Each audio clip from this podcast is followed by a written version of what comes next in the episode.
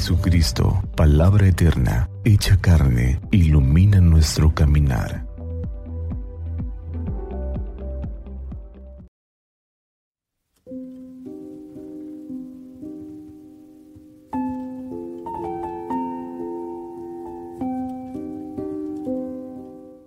...8 de noviembre...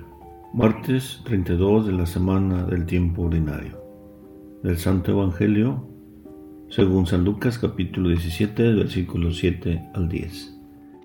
En aquel tiempo dijo el Señor, ¿quién de ustedes si tiene un criado trabajando o pastoreando, le dice cuando vuelve del campo, entra enseguida y ponte a la mesa?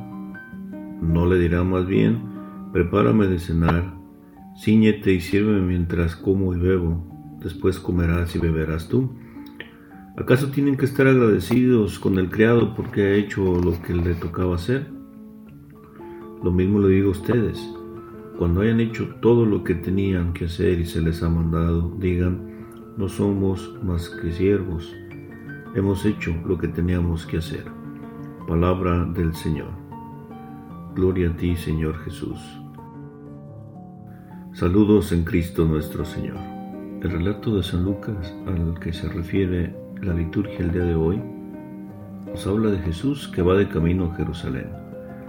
Va enseñando a los discípulos y después de darles una serie de catequesis, indicarles cómo debe ser su comportamiento, Jesús les da ahora otros consejos, insistiéndoles que deben de cumplir sus obligaciones sin esperar ningún tipo de agradecimiento a cambio. De entrada, a la primera lectura de este texto, nos pudiera parecer un poco duro, como si Jesús no quisiera que fuéramos agradecidos con aquellos que colaboran con nosotros. Pero ese no es el sentido de la enseñanza. Lo que Jesús, el Maestro, quiere enseñarnos es que nuestro comportamiento, nuestras acciones, no deben de estar condicionadas al pensar o esperar que vamos a recibir un agradecimiento o un reconocimiento. No, sino que debemos actuar siempre correctamente y cumplir nuestras obligaciones porque es lo correcto, porque es lo que tenemos que hacer, porque estamos cumpliendo lo que Dios quiere de nosotros.